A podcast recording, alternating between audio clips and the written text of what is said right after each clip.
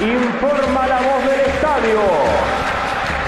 Aquí comienza para todo el pueblo ceneice a lo boca.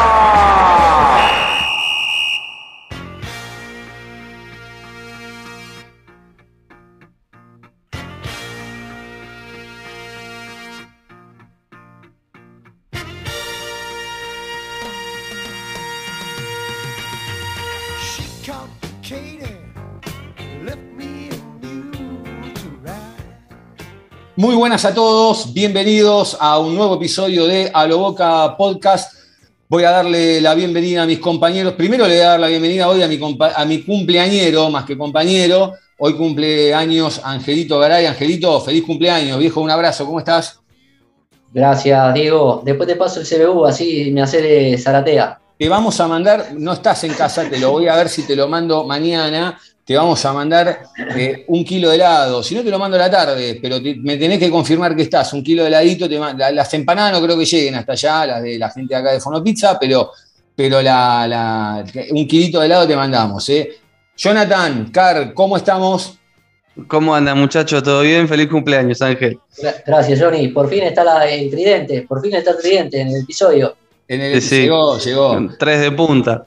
El, a ver, eh, antes de meternos, eh, cumple más o menos la misma cantidad de porcentaje de puntos que tiene Bataglia, ¿no? más o menos. ¿eh? El laboratorio en de batalla, perdón. el laboratorio de. Seba.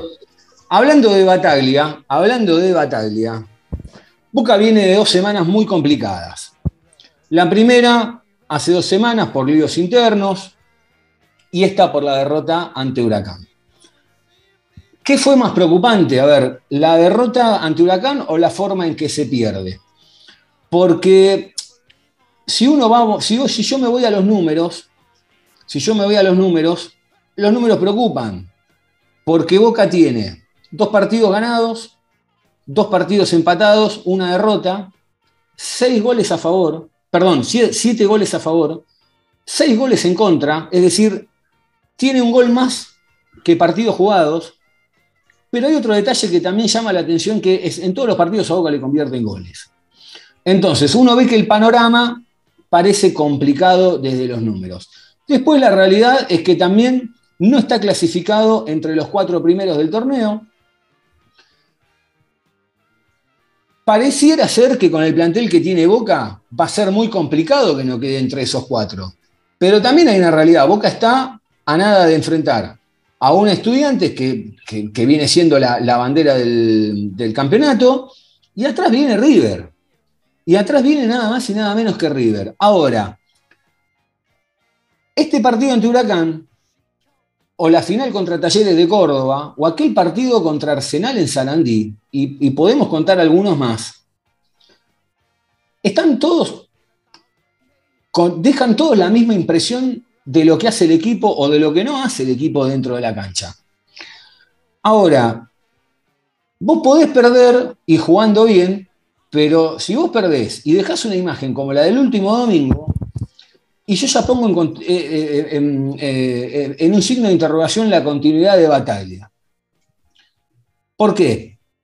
Porque la gente en el último partido, no sé si se fue enojada, pero sí se fue desilusionada, se fue pinchada, y como comentábamos en el, episodio anterior, obviamente que siempre pasa que en el, último partido local, antes de ir a enfrentar a River, eh, el, el- grito de batalla es eh, eh, eh, contra River cueste lo que cueste, contra River tenemos que ganar, pero no fue con ese ánimo de, de, de- de- de vamos que lo ganamos, o sea, con, positivo.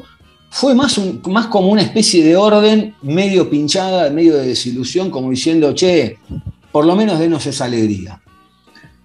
Ahora, el tema es que si Bataglia pierde mañana, vamos a hacer un poco de futurología, ¿no? Yo digo, bueno, si mañana pierde Bataglia, la semana que viene es un infierno. Ni te digo si pierde con River. Ahora, Bataglia también tiene la posibilidad que tiene dos partidos para dar vuelta esta situación, no solo del equipo, sino la personal de él. ¿Por qué? Porque el tema es que, vamos a suponer, digo, vamos a suponer que mañana Bataglia pierde, pero Bataglia no se va a ir de. Y el, y el Consejo tampoco va a tomar ninguna decisión. Porque la verdad, el Consejo no va a tomar esa decisión porque es aceptar, es aceptar o asumir que se equivocaron al elegirlo. Yo al técnico hoy lo noto confundido, lo cual es lógico, y no, y no lo digo peyorativamente, lo noto confundido porque, a ver, pongámonos en el lugar del técnico, o pongámonos en su momento, como fue en, la situación final de Miguel Ángel Russo. Todos los días está devolviendo Ace de Federer. Todos los días, por un motivo o por otro, está todo el tiempo en, en la misma situación. Pero a veces no son los tiros solamente de afuera o del periodismo. El problema es de adentro.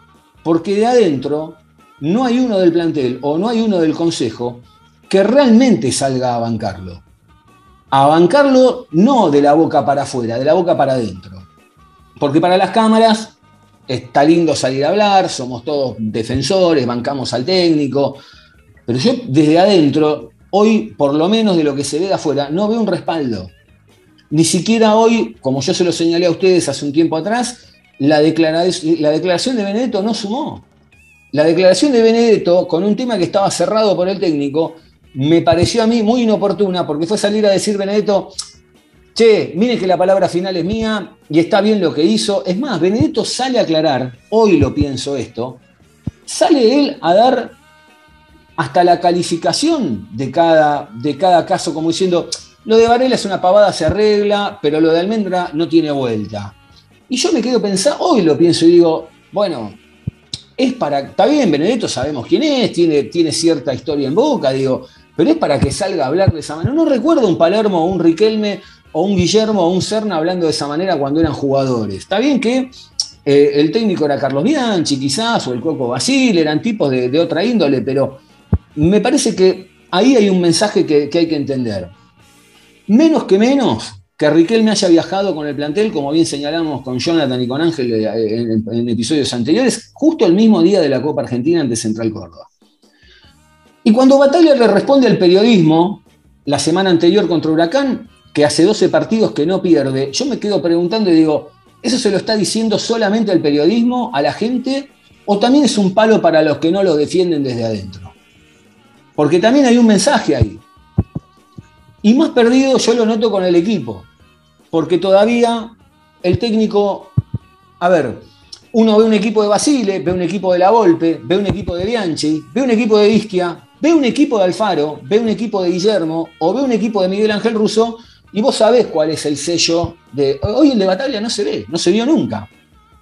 El de Batalla no se vio nunca, todavía. Entonces no sabés si es el 4-3-3 que quiere él, no sabés si es el 4-3-1-2 que, que- que quiere él también o alguien le baja línea. No se sabe. Cuando llegaron las ofertas por Jorman Campuzano, Bataglia levantó la mano y dijo, no lo vendan. Campuzano es mi 5. Y hoy lo borró, lo borró de un plumazo. Y de 5 va Paul Fernández. Otro error quizás fue poner a Romero dos partidos seguidos cuando hace 6-7 meses no jugaba. Se lo exigió, terminó con una sobrecarga muscular. Y acá hago un punto, hago un paréntesis. Eh, yo hubiese hecho lo mismo. Yo lo pongo en la bombonera. ¿eh? Es fácil hablar hoy con el resultado opuesto de que está tocado.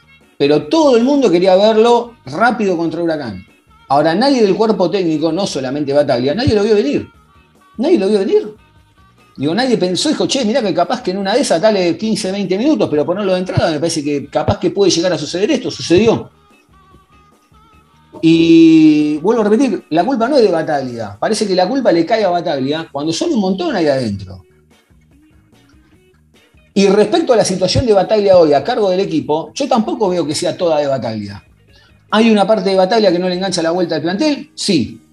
¿Hay una culpa también dentro de los jugadores? Y también la hay, porque si un pibe como Almendra sale a decir, y vos callate, o, algo similar, que, a vos te manejan el equipo, y ya está instalado dentro del plantel. ¿Qué, qué no, sé, no sé si todos, pero qué porcentaje, ni hablar de los más grandes, digo, qué porcentaje de adentro puede tenerle cierto respeto al técnico después de una declaración así? Porque eso te genera una fractura. Nosotros veníamos hablando en episodios anteriores que quedaban tres o cuatro casos de algunos jugadores que era cuestión de tiempo que se borraban, pero una declaración de esa dentro del plantel te lo parte.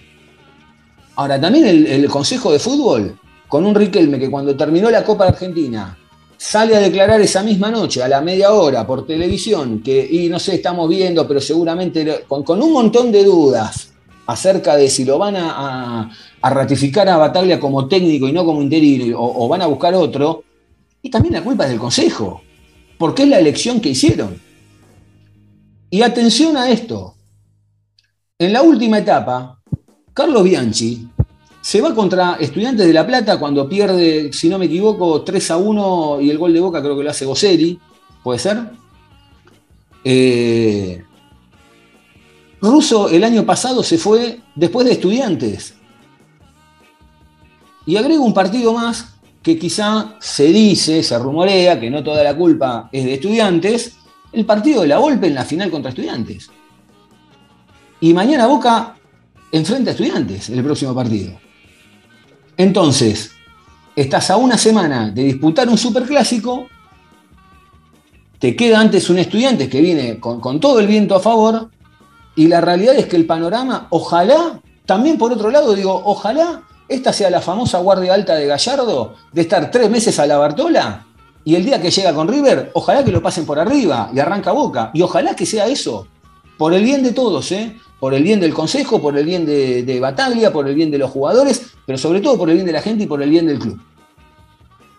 Yo, esa es mi posición hoy de cómo veo este cuadro de Boca, por lo menos de lo que yo siento desde afuera. Vuelvo a repetir, ojalá sea todo un desconcierto para caerle a River en el Monumental y pintarle la cara y que no queden dudas y de ahí arrancar a la vuelta de la, de la- de Copa Libertadores. Ahora, si mañana Bataglia no tiene un buen resultado, yo creo que Bataglia está fuera.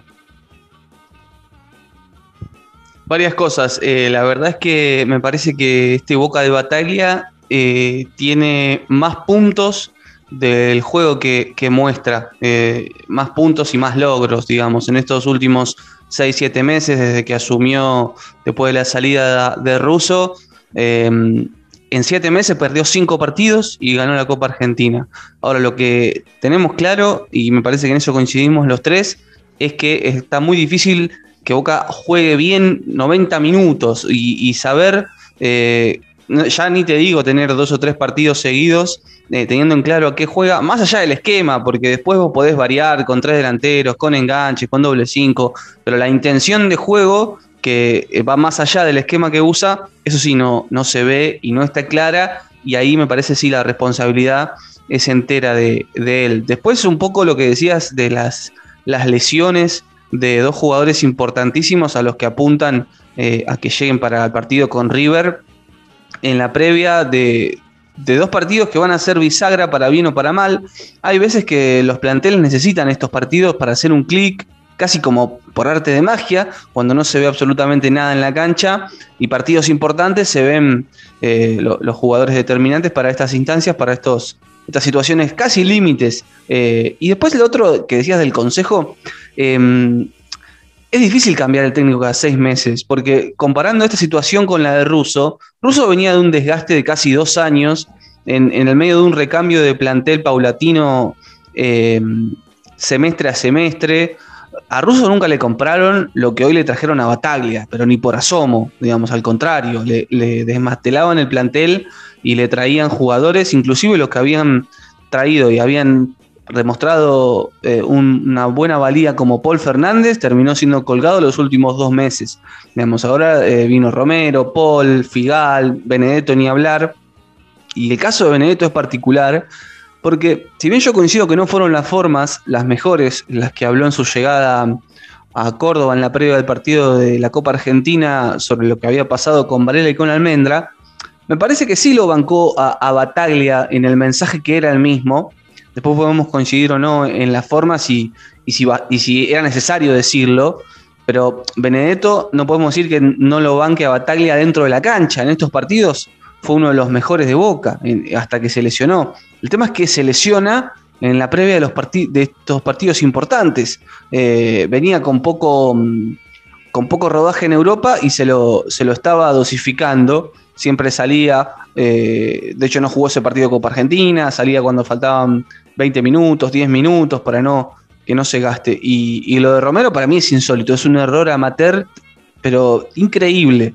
Eh, es un jugador que en los últimos seis meses había disputado eh, cuatro partidos y, de esos cuatro no había completado todos los minutos. En, seis meses jugó 144 minutos y ahora en cinco días superó esa cantidad de minutos. Eh, y entrenando solo, que no es lo mismo que entrenar y tener competencia oficial. Son varias cosas y, y, en la previa con Huracán, a mí la verdad digo que ya me había hecho ruido.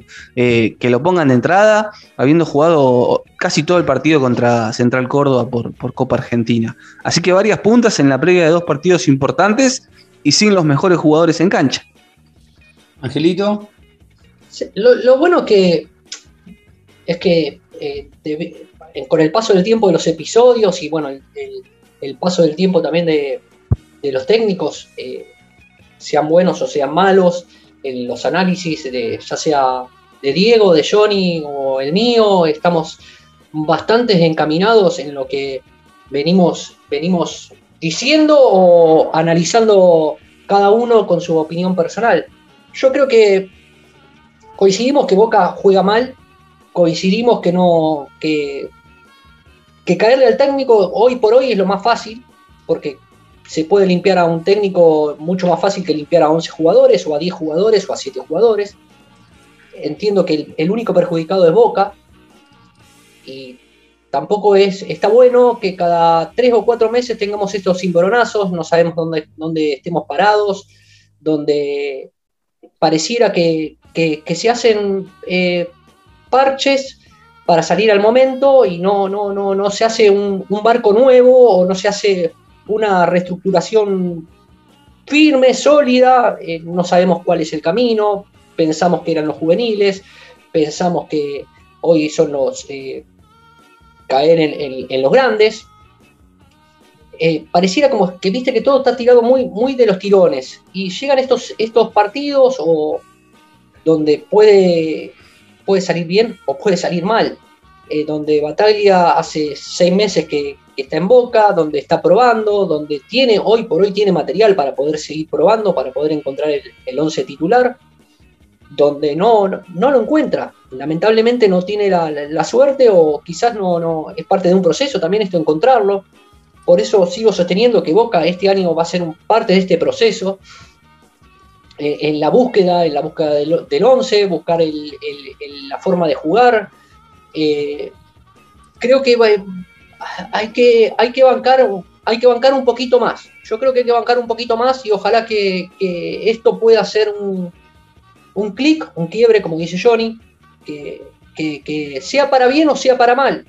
El tema es que si nosotros pensamos mal, eh, va a estar difícil conseguir un técnico donde se pueda llevar todo, se pueda llevar bien con un técnico, no con jerarquía porque vos nombraste técnicos anteriores, Bianchi venía con, una trayectoria, Alfaro venía con una trayectoria, Russo venía con una trayectoria, Basile tenía una trayectoria, Guillermo tenía una trayectoria en Lanús. Bataglia no tiene una trayectoria eh, donde vos puedas decir, bueno, hizo carrera en tal club o hizo carrera en un año o dos años. Agarra boca eh, con muy poco rodaje en Almagro y luego agarra boca teniendo un rodaje en la reserva que es muy distinto de la primera y poder congeniar con todos y tener una armonía, porque en Boca no hay armonía, eso es lo que pasa también. Que un día te levantás, eh, pasa esto, otro día te levantás, pasa lo otro, ya sea de manera interna o externa, siempre no, se mantiene una armonía. Entonces es muy difícil construir dentro de, dentro de un lugar donde no hay armonía. Esa es mi opinión. A ver, yo hay algunas cosas que escuchándolos me gustaría, me gustaría hablar. Eh, Jonathan decía que, bueno, Boca juega mal y que más allá de que tiene más puntos de los que merece, como dice Jonathan, yo me pregunto, digo, ¿alcanza con eso? Porque, a ver, está bien, los puntos dan, tiene más puntos de, lo que merece, pero acá el reclamo viene por otro lado, porque me parece que eh, la gente ya tiene el foco en, el grupo de la Copa de Libertadores. De hecho, en estos números, que quizá habías dicho que eran 5 o 7 los que había perdido nomás, Jonathan. 5. Cinco, perfecto. Vos decís, bueno, cinco partidos, nada. Podés perder cinco partidos, no es que tiene 40 partidos perdidos, macanudo. Ahora, yo también digo, en los partidos importantes no, no sé cómo le fue. Mismo en la Esos cinco. ¿Eh? Esos cinco, justamente. Claro, Cinco. justamente. Y estás, y estás a dos, estás en- eh, y se vienen dos partidos que son muy importantes. Estudiante de La Plata para quitarle, para quitarle diferencia de puntos en el torneo, y atrás viene River. Mismo pasó en la Copa Argentina. En la Copa Argentina, uno la repasa, es campeón, pero la verdad que es un campeón, entre comillas, rascando la lata. No le pudo meter un gol a Patronato, con Talleres de Córdoba fue un partido, la verdad, igual al de, al de Huracán. Eh, y además también digo, bueno, eh, ustedes decían, dicen, no, no puedes limpiar un técnico cada seis meses. Bueno, yo te lo puedo entender en el caso de Russo, pero en el caso de Bataglia, que quizás no viene con ese rodaje, como decía vos, de Russo, Bianchi o no sé, o Domínguez, no importa. Yo lo que digo es, Bataglia había entrado como interino por tener dos grandes partidos con los pibes, que después los borró a los pibes, porque tanto hablamos de los pibes, pero la realidad es que cuando llegó el partido con River tiraron toda la carne al asador, pusieron a los grandes, los pibes también se deben sentir tocados, porque tanto hablan de los pibes, tanto hablan de los pibes, después no los ponen, o le traes un Benedetto, o le traes un Oscar Romero, o lo que sea. Eh, pero digo, también yo creo que nadie hubiese visto con malos ojos decir, bueno, terminó el año, salió campeón de la Copa Argentina, cambiamos de técnico. No es que estabas borrando un Bianchi que te vino a hacer un interinato de cuatro meses. Era Bataglia, con, mayor respeto digo esto. Era Bataglia. Ahora, también este tema de que Benedetto hoy esté tocado, o que Romero esté tocado, pero más que nada voy con Benedetto. No lo pone al técnico entre la espada y la pared. ¿Por qué? Porque Benedetto ya sabemos que para River no va a llegar al 100%. No va a llegar al 100%. Entonces, yo digo, ¿vas- qué va- ¿vos como técnico qué harías?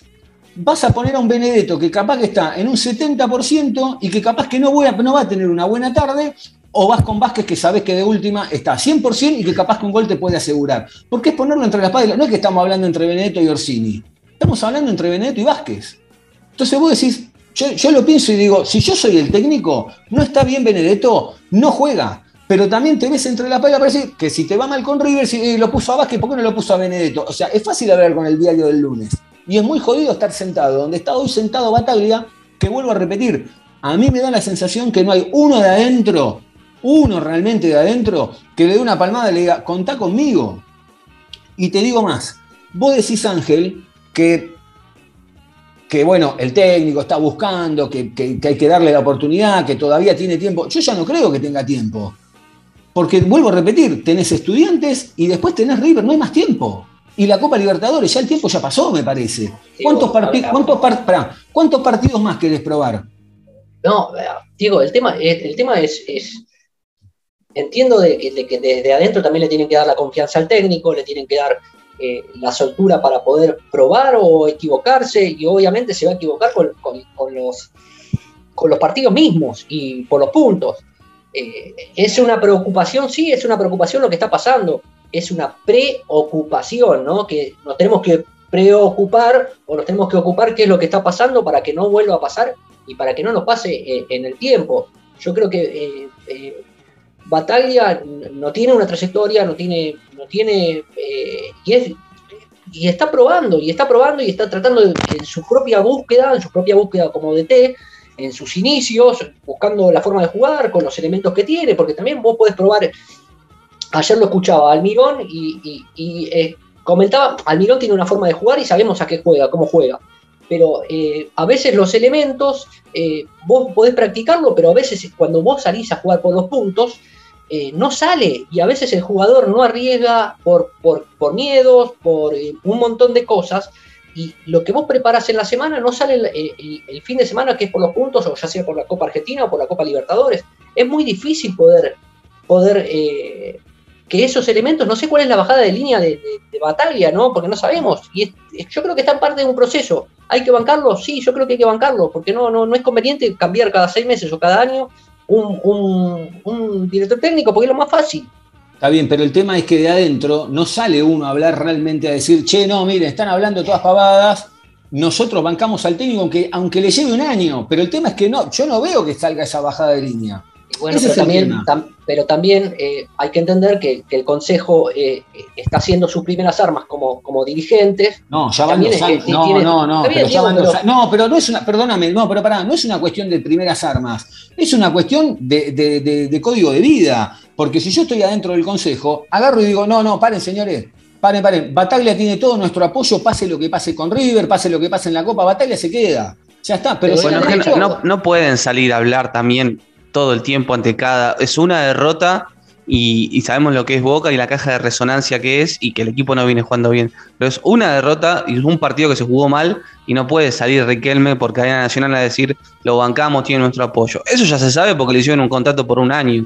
A diferencia de la vez pasada que le habían hecho por seis, vale, le mantenía el, que tenía del- de reserva hasta diciembre. Y ahí tomaron la decisión y es con Bataglia y con Bataglia. Digamos, me parece que el apoyo lo tiene y, y después hay que ver qué pasa con estos dos partidos y cómo se da la forma más que nada, que, que me parece que a eso vamos y que es lo, lo más importante.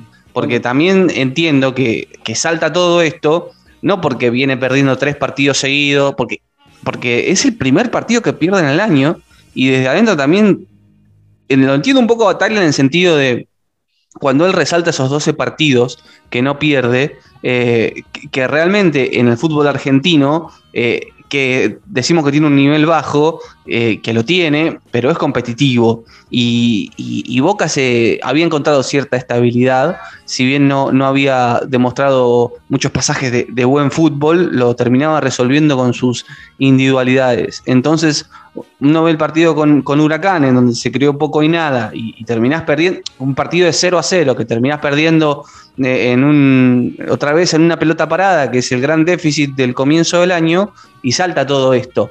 Pero bueno, en un punto también ni arrancó la copa, van cuatro fechas de un torneo nuevo y un técnico que, que tiene refuerzos, que hizo una pretemporada, y ante el primer revés es difícil sacarlo. Porque vos ya lo bancaste hace, tres meses que le renovaste. Entonces, si estás convencido por un partido perdido, no lo podés sacar. Más allá si a nosotros nos guste o no nos guste Bataglia, si lo vemos con capacidades o si tiene antecedentes. Ellos ya lo eligieron y tienen que bancarlo un poco más. Perfecto. Ahora, yo les consulto. Si Bataglia pierde o saca menos puntos de los que pensamos y sin tener buenas actuaciones, basándome en lo que venían diciendo ustedes que habría que seguir dejándolo para que trabaje tranquilo, por eso le dieron un año y le pueda enganchar la vuelta al equipo. ¿Estamos de acuerdo hasta ahí? ¿Debería seguir Sí. trabajando? Sí, yo lo banco, ¿eh? Bárbaro. Ahora yo te hago una, les hago una pregunta a los dos. Si pasa eso, ¿el Consejo también toma esa decisión? ¿O espera que la gente se exprese? ¿O van a esperar un gesto del técnico de irse solo? Digo, porque yo también estoy de acuerdo. Dale un año, no importa si cae con River, si queda fuera del torneo, si queda fuera de, la Copa Libertadores. También hay que tener en cuenta, el 25 de marzo se sortea la Copa Libertadores. Atento a quién te toca. Porque, capaz que no te tocan tres, tres equipitos. Uno medio fuerte te puede tocar.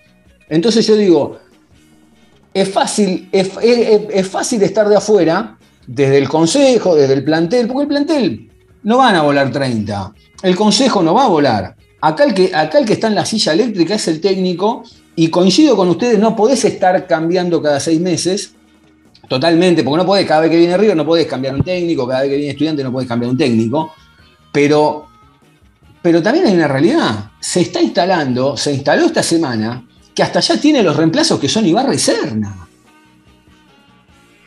No, bueno, me parece que hay que tener un poco de calma, ¿no? Sí, Eh, le pusieron la patita, le pusieron la patita en, el, en, el- Pará, en la pará, línea del- chicos. de- del banco. Chicos, paren, hagamos el análisis, hagamos el análisis.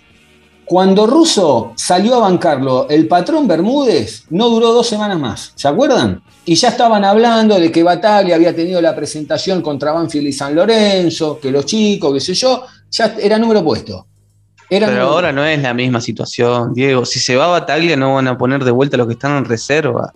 Sería repetir el mismo error.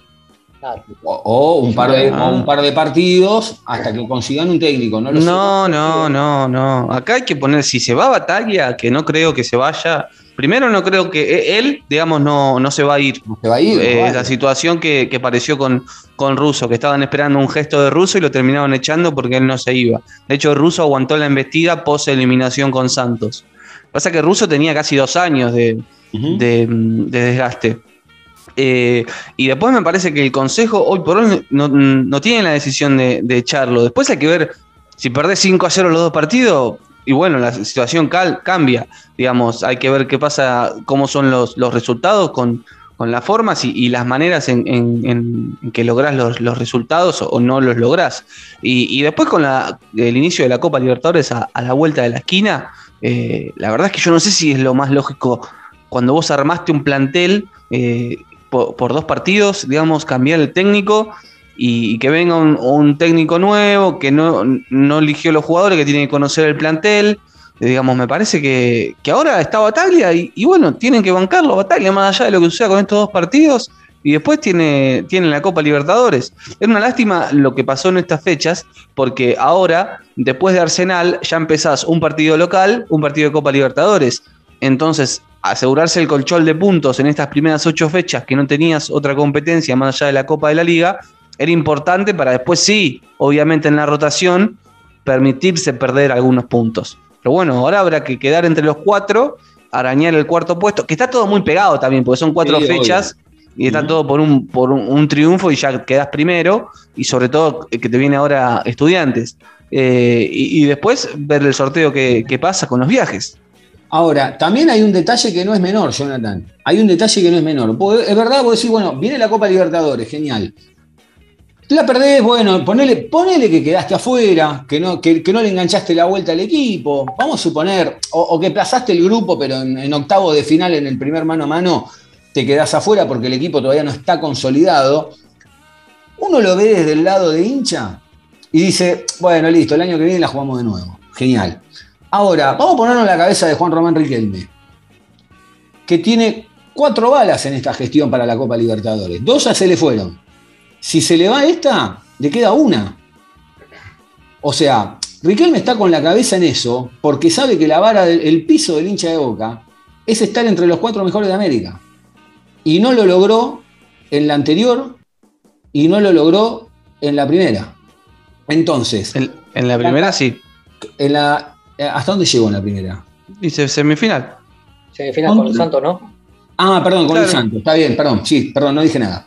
Me, me- me había confundido. Ahora, lo que yo digo es lo siguiente. Las balas pasan, el tiempo pasa y, es una preocupación porque también, más allá de lo deportivo, de lo futbolístico, de lo institucional, hay una cuestión política que ya empieza a tallar para el año que viene y que sabes que el tiempo te apremia. Eh, perdón, eh, metiéndome y continuando con, con- con esta gestión, eh, a Macri le llevó cinco años ganar la primera Libertadores, Sí, sí, que fue un mandato de cuatro años más el segundo mandato. sí. Pero que hay, una, pero hay una diferencia. Vos no, vos no tenías la vara tan alta en ese. Yo te entiendo y tenés razón, ¿eh? pero no tenías la vara tan alta en ese. Vos en ese momento, si pasabas el grupo, era como ganar la Copa Libertadores. Vamos a la realidad.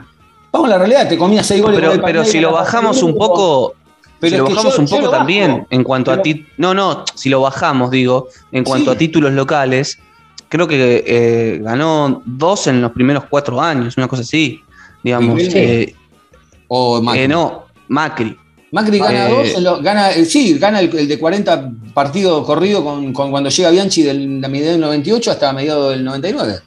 Claro, bueno, eh, digamos, si lo comparamos en, en ese sentido, eh, esta gestión, digamos, ya tiene tres títulos y, y la deuda en dos, dos finales a partido único. Es verdad que en ese entonces se jugaba, se jugaban menos torneos porque estas eh, copas eh, que se juegan por, por ganar torneos no se jugaban.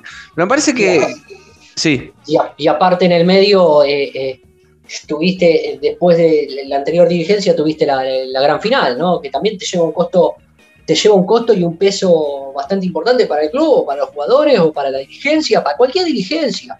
Es un costo muy alto y una mochila muy pesada para cualquier dirigencia.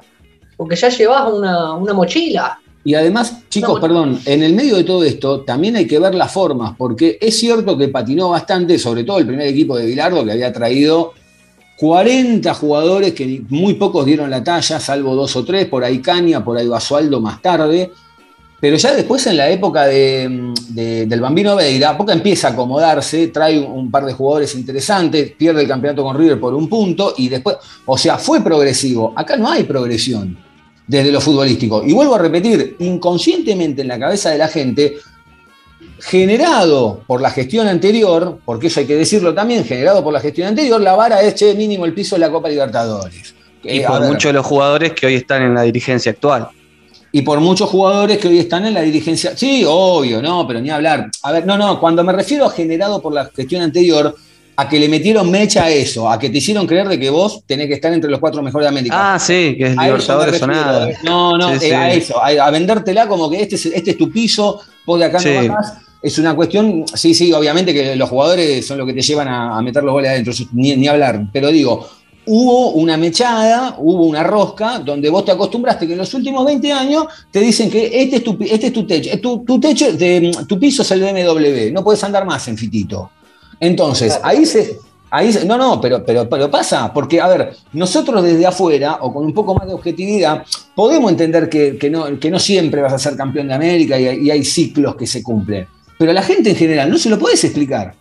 ¿Cómo se lo Yo creo, que explicas? Boca por, yo creo que Boca por historia siempre quiso ganar la Libertadores y cualquier dirigente, desde, de- que yo tengo uso de razón, J. Armando también eh, quería la Copa Libertadores y fue una obsesión. Y, y yo creo que a Antonio Heller también eh, fue lo mismo, eh, Macri fue lo mismo, eh, eh, Amial y Riquelme es lo mismo, Pompilio en su momento es lo mismo. Todos quieren, y creo que está bárbaro que para un club tan grande como Boca a nivel mundial la, la vara sea muy alta. Eh, el tema es que también me viene a la cabeza cuando Johnny en un episodio del año pasado había dicho, y si ganamos la Sudamericana, y yo creo que la Sudamericana no sería, no sería un mal comienzo para Boca, Claro.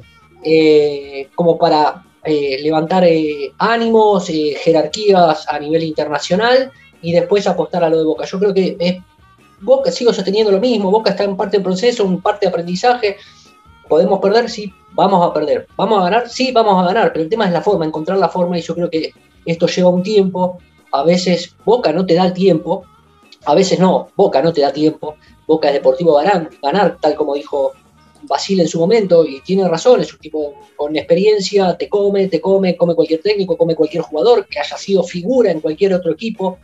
Eh, y creo que tenemos que tener, dentro de toda esta, esta impaciencia, tener paciencia, analizar, como venimos analizando. eh, Pero vos desde- crees que. desde- Pero, yo- pero, Ángel, ¿vos crees que la gente no tiene paciencia? La gente aplaude cualquier cosa por, por una cuestión de, de que es Boca. ¿eh? Boca, eh, en otro contexto, y porque está Riquelme, porque en otro contexto esto no, no se sostiene seis meses. Hace seis meses estaban todos en la calle. ¿eh?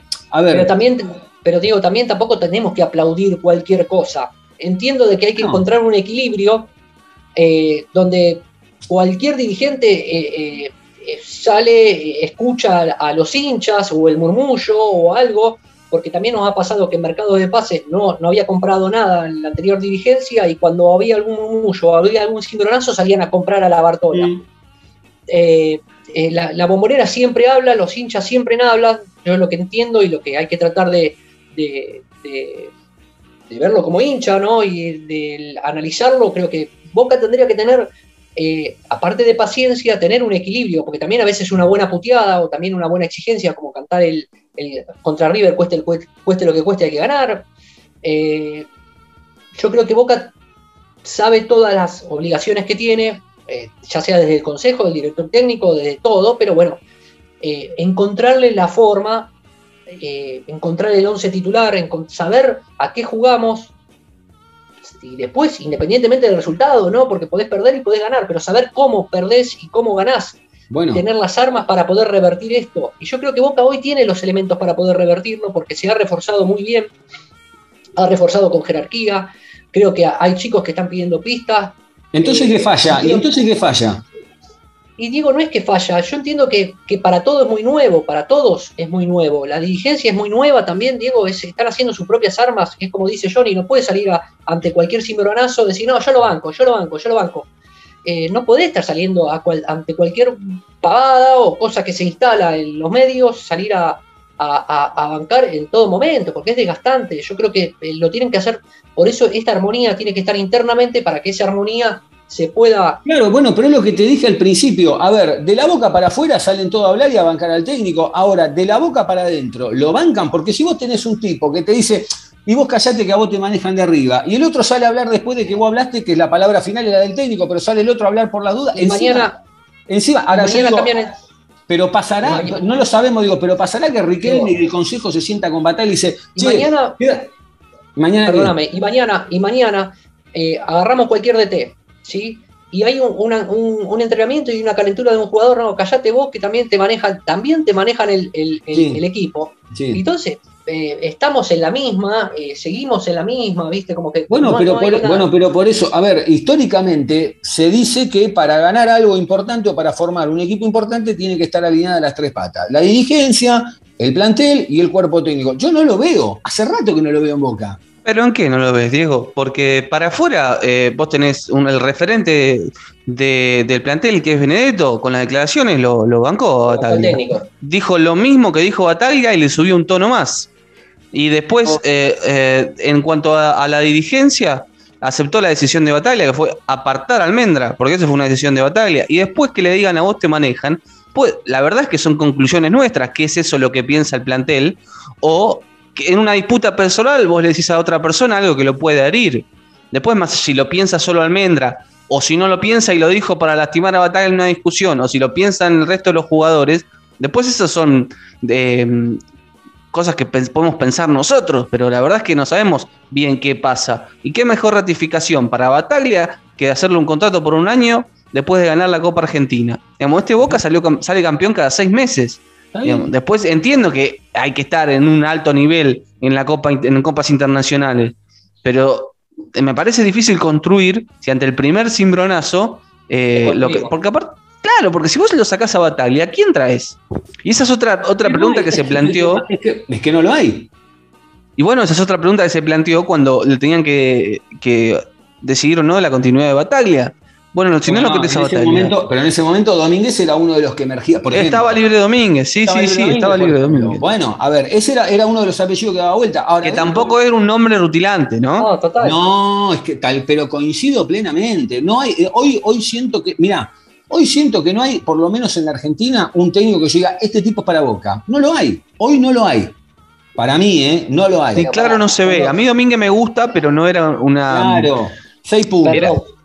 Cuando Sí, eligieron no. a Bianchi, cuando eligieron a Bianchi, cuando lo eligieron a Bianchi, decíamos que era para Boca. Sí, no, No sé, Ángel, eso, ¿viste? no, Esto Ángel. es como- es no, como Ángel, nadie- no, pará, Ángel, no te acordás, no, perdóname, no te acordás. Cuando Bianchi llegó a Boca, nadie tuvo duda. Bianchi venía de salir multicampeón con Vélez, y cuando llegó Bianchi, desde el primer partido, perdóname Ángel, desde el primer partido sentías que, que ya, que ya eras ganador. Sentías que era, pero No, yo no me olvido de eso. No, no, no me olvido. tiempo no. a Bianchi. Bianchi le llevó casi dos No, años de ganar una ¿qué cosa? Libertadores, digo, también. No, no- no, no, perdóname. No, no, no, Ángel, no tenés memoria. No, no, perdóname. Bianchi llega a Boca, primero con todos los laureles de Vélez. Llega a Boca, no fue, no fue, pero no hubo uno que diga, me parece que tengo duda. No hubo uno. Bianchi llega a Boca, no me olvido más, el primer partido va a la cancha de Ferro, le mete dos, tres goles, y desde ese día sentíamos todos que Boca, que Boca iba para adelante, no hubo dudas nunca. dos años de dos años a Bianchi le llevó a ganar la Libertadores. ¿Y el primer campeonato cuánto le llevó? Claro, el primer campeonato lo ganó, pero ya venía de, de ¿Cuánto le- campeón en la cuánto le anterior con el. Bueno, está bien, pero ¿cuánto le llegó el pero primer es un proceso. ¿Cuánto Pero le, por más pero- razón es un proceso. Pero este Boca no viene de levantar con Russo, a eso voy. A ver, entendémelo, yo viene lo que veo que una- viene. No, no, Ángel, estamos hablando del juego, del fútbol, no de ganar un torneo. Boca ganó tres, perdóname. Che, a ver, vamos a hablar en serio, vamos a hablar con análisis en serio. A ver, sí, claro, porque parece que estamos, parece que somos tres limados y vimos tres cosas distintas. Yo les hago una pregunta. En esta gestión nueva de Juan Román Riquelme hacia adelante, ¿cuál fue el mejor Boca, el que más brilló de todos para ustedes? El primero. El primero, el primero, perfecto. Y el primero de Russo hasta que lo, lo- lo paró la vino la cuarentena. pandemia, perfecto. Yo creo, yo creo, mi argumento es, ¿por qué brilla ese Boca? Porque venía con una solidez armada, te guste o no, de Gustavo Alfaro. Vino No, con la no. estela. Russo- Russo en dos partidos, No, no. no, no. no, no, cambió la Russo en dos, no, no, no. Russo en No, dos no, partidos no, no. encontró el equipo y era totalmente distinto al de Alfaro. Totalmente no, distinto. No, no, perdón, perdón. Está bien, yo te respeto y es tu argumento y está perfecto. Para mí viene con el impulso de. A ver, Gustavo Alfaro no lo dejó. ¿Qué decimos, impulso cuarto. si el equipo Alfaro no jugaba nada, Diego? ¿Qué No, impulso? No, no, no, no, no. No es que no jugaba nada. Este no juega nada. El de Alfaro jugaba otra Alfaro cosa que no tampoco, se Alfaro se defendía nada más, pero no, no, jugó, no proponía absolutamente nada. Johnny jugaba a defenderse. Jugaba a Jugaba a defenderse, defenderse, claro, sabíamos que jugaba. defenderse. Vos sabías a qué jugaba, ¿eh? yo sabía que jugaba Alfaro. ¿eh? Cuando Alfaro llega a Boca, yo sabía que, a qué, qué iba a ver. Nunca lo puse en duda. Nunca lo puse en duda. Yo sabía lo que. Es como Falcioni. Falcioni llegó a Boca y vos sabías a qué jugaba. Después te puede gustar o no te puede gustar. Es más, de hecho, lo que hace, lo, único que hace Russo es tirarlo cinco metros más adelante y tenía a un Villa y un Salvio que estaban en un gran momento. Y tenía a Carlos Tevez. Y tenía a Carlos Tevez. Después sí, lo tiró un poco más adelante, todo lo que vos quieras. Ahora, cuando Russo tuvo que armar su equipo, hizo agua, Jonathan. Hizo agua, con Tevez, con Salvio, con, con toda la banda, hizo agua. O, o- o fue, a ver, mejor dicho, no hizo agua. Fue de mayor a menor. Fue de- porque la Copa Libertadores la arrancó bien, fue de mayor a menor. Hoy este Boca no sabemos a qué juega. Ahora, el Boca de Bianchi, sí, llegó y desde el primer día, no, yo- no, a ver, no sé, estoy tan equivocado, estoy, llegó desde el primer día, sabíamos a qué jugaba, que se iba pisando cabezas uno atrás del otro, digo. Bueno, pero eso pasa muy pocas veces, ¿no? Que un Bueno, técnico eso, llegue. bueno, digo. Eh, Bianchi llega a Boca cuando ya estaba, hacía un año Guillermo, cuando hacía un año que estaba Palermo, que Córdoba ya estaba atajando. Eh, ¿Y cuánto ya hace que venía de un año. Ya venía de un año. Sacándolo a Romero, ¿cuánto hace que están estos? Figal y Romero No, son los nuevos. Pero digo, pero pará, pará, pará. Una cosa es jugar en, en Olimpia de Paraguay, en Olimpia de, eh, de Bahía Blanca, y otra cosa es agarrar la primera de Boca con todas sus presiones y con todo lo que lleva, conlleva ser jugador de Boca. Eh, y obviamente eh, creo que, que este es el camino, yo creo que este es el camino, y creo que hay que darle forma y tiempo. Por eso yo Bueno, dije el año pasado, y vuelvo a ser reiterativo, por eso Pero yo lo dije el año pasado que este iba a ser, que iba a ser un año de, de, de- de proceso. De transición de nuevo, está que- bien. que transición de vuelta y dije que en, eh, en junio o en julio, cuando se abra el mercado de pa- pases, Boca tenía que traer dos, dos refuerzos más de jerarquía. Está bien, el tema es que lo tenga o que se lo den de adentro, porque te vuelvo a repetir, bien, Diego, acá, hay bueno, el cuestión, tiempo- acá hay una cuestión de que los tiempos no... Pero Ángel, vos lo estás viendo desde este lado, qué fácil, porque a vos te quedan 50 años más de Copa Libertadores, a Riquelme le quedan dos copas por lo menos. Y es más, Yo no creo que Riquelme lo Mirá, piense así, yo, ¿eh? Yo te voy a decir. No lo sé, ¿eh? una- No lo te- sé. Te voy a, No. te, te voy a decir una cosa, perdón, eh, se armó el, el debate. Te voy a decir una cosa. Yo creo que otro, otra, otra, eh, otra temporada más, ¿cómo que- otros cuatro años más tiene Riquelme. En el lomo. seguro, aún no ganando las copas, coincido plenamente. ¿eh? coincido plenamente. Ahora, hablando de Así Riquelme, hablando de Riquelme, Démosle, hablando de Riquelme, démosle tiempo.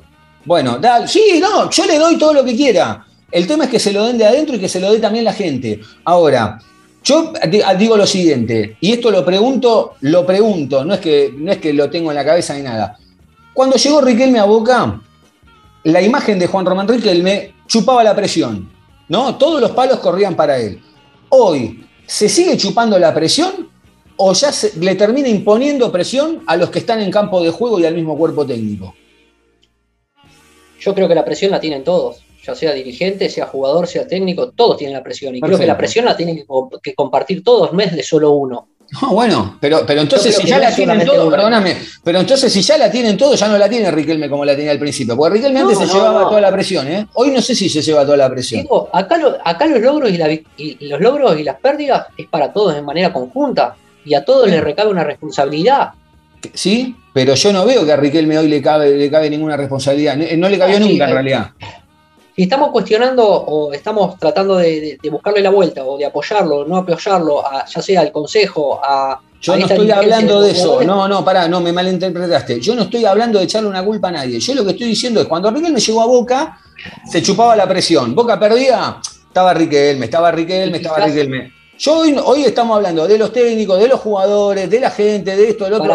Porque quizás también en ese momento Riquelme veía que no había jugadores que podían chupar los. los- los- Puede ser, puede ser, presión. pero, pero hoy no te la hoy- presión. Y lo que pasa hoy- con el mercado de pases que, que armaron, eh, me parece que ahora la presión recae sobre Bataglia. Porque, digamos, eh, vos podías tener un malos resultados y un plantel que heredaste y después fuiste haciendo compras que capaz no fueron haciendo las mejores o tomabas decisiones de rescindir contratos de jugadores o de no renovarles hoy con el mercado de pases que viene a hacer eh, Boca y la espalda que de por sí tiene, tiene Riquelme, el, el centro y el eh, centro de atención está puesto en el técnico y más que nunca. Claro. Porque eh, al tener un, mientras mejor es el plantel, menor es el, en el margen de error, inclusive no solo en los resultados, sino en el juego. Porque yo insisto que, que es un técnico que perdió poco, pero como también demostró poco en la propuesta, cada derrota duele más. Pero, eh, pero fueron pocas. Vamos Y a meternos. también, sí. perdóname, y también señalando lo que, continuando esto, yo creo que hoy por hoy, eh, en, en estos dos años anteriores, no hubo, no hubo ningún jugador que salga a bancar el técnico como lo hizo hoy, como lo hizo eh, mal o bien el Pipa Benedetto, que asumió la presión también. Hablando, vamos a meternos ya en, en lo que fue la, la semana, en lo deportivo, vamos a. A, ver, eh, un dato importante, Alan Varela pidió disculpas en el plantel y ya volvió a entrenar junto a sus compañeros, ¿no? Bueno, a ver, esto no salió, quizás salió en todos lados, digo, pero no tuvo el bombo que tiene otras cosas, pero también por otro lado digo, bueno, era lo que tenía que pasar. A ver, era lo que tenía que pasar. Eh, el Chevito Weigand, la alta ya en la operación en el hombro, eh, al igual que, que Briasco, que ya están practicando junto al plantel. De hecho, fueron parte de, de los suplentes en la semana, Jonathan. Sí, así es. Eh, bueno, Varela se, se reincorporó el, el lunes a, a los entrenamientos. De todas formas, no está entre los concentrados para visitar a, a estudiantes.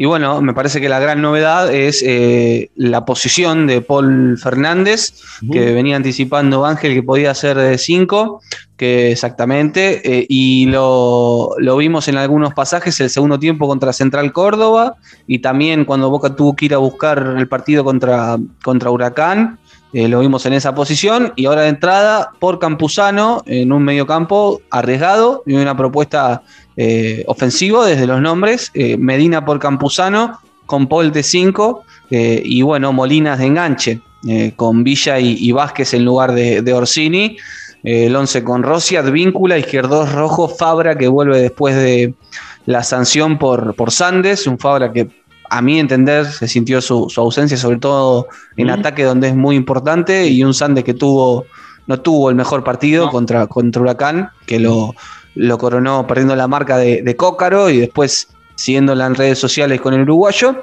Medina, Paul Fernández, eh, Ramírez, Molinas Villa y Vázquez, el 11 para visitar el domingo 21 a 30 estudiantes en el 1.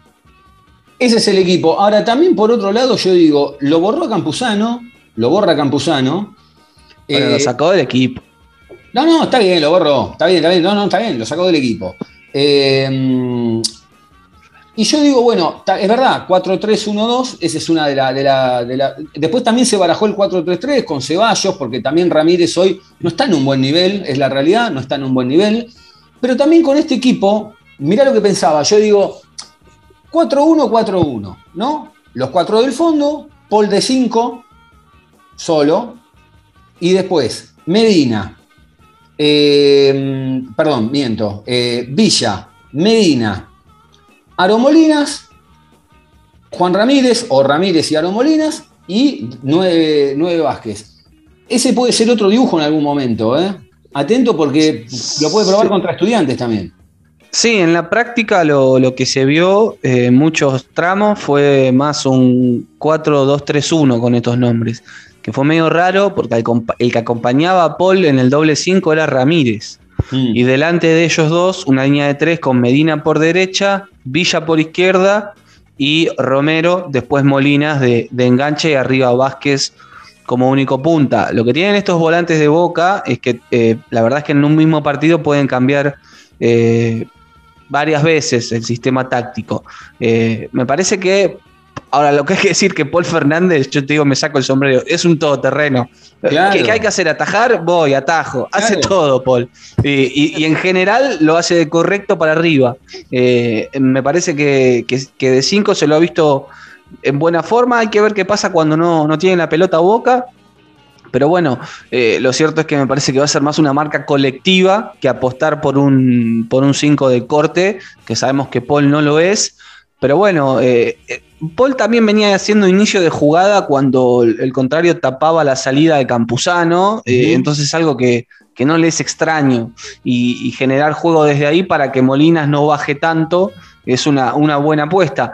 Y, y bueno, me parece que hoy por hoy Ramírez juega, Diego, porque no hay otro eh, para ponerlo en, en su lugar, con, con Almendra eh, relegado y, y borrado. Eh, no, hay otro jugador con características similares, ya tendrías que cambiar mucho el esquema. Sí, atento porque también, eh, a ver, hablando de lo de Paul Fernández, me quedé pensando porque es verdad, Paul Fernández hasta que eh, estuvo en esa primera etapa con, con Miguel Ángel Russo, no nos olvidemos que venía haciendo ese trabajo, no sé si lo recuerdan, que partido a partido Paul iba creciendo, que uno al principio lo veías en la mitad de la cancha, después lo veías de 8, después lo veías con el 4, lo veías con el 2, lo ve- es como que iba recorriendo todo. Pero bueno, eh, para ir cerrando, eh, vamos a repetir el, el equipo de nuevo. Rossi en el arco, Advíncula, Izquierdos, Rojo y Fabra. En la mitad de la cancha, Medina, Paul Fernández, Juan Ramírez, Aaron Molinas, Sebastián Villa, que vamos a ver si juega, y eh, el, juvenil Vázquez, ante un gran equipo como es Estudiante de La Plata, con un gran técnico como tiene, que es el ruso Zielinski, en una parada bravísima el domingo a las 21.30 horas. Boca va a ir a estar visitando en el 1 en La Plata. Dos cortitas antes de irnos, atento con que termine el año y Rojo se vaya de Boca. Atentos con eso, con que termine el año y Rojo se vaya de Boca. Y para el próximo podcast prometo hablar de los 3-4 bandos que hay dentro del plantel. Bueno, tranquila la cosa. De los tres, tranquila la cosa. Pero no lo quiero decir ahora porque vamos a ver qué pasa en, esto, en estos dos partidos que se vienen. Jonathan, un abrazo grande y esperemos que cuando nos reencontremos le hayamos eh, sacado los tres puntos a estudiantes. Dale, abrazo grande y nos reencontramos eh, en el postpartido ahí de, de Estudiantes Boca. Un abrazo grande. Angelito, un abrazo grande. Antes de irnos, no, paren, antes de irnos, un abrazo grande también. Esperá, te- eh, Jonathan, ¿dónde te encuentra la gente en las redes? Estamos en Twitter como arroba carjoni. ¿A vos, Diego? A mí me encuentran en arroba Diego Cesario y al cumpleañero Angelito Garay, que te despido. ¿A dónde te encuentran? En Twitter, en arroba Angelito Garay. Muy bien. Eh, y al programa lo encuentran en arroba Aloboca Podcast eh, en- y en todas la- las redes sociales y en las plataformas de, para escuchar los podcasts. Ponen Boca Juniors o Aloboca, eh, tanto en Spotify como en Apple Music, como en Google Podcast y en, Anchor FM, en todas las plataformas. Si no ponen en Google Aloboca Podcast y ahí van a encontrar, les va a salir por todos lados, lo escuchan por donde gusten y los esperamos para el próximo episodio. Un abrazo grande y Boca, ¿eh? siempre Boca arriba, esté quien esté, el club a ganar el, el domingo ante Estudiantes de La Plata y a sacarle los tres puntos. Un abrazo grande.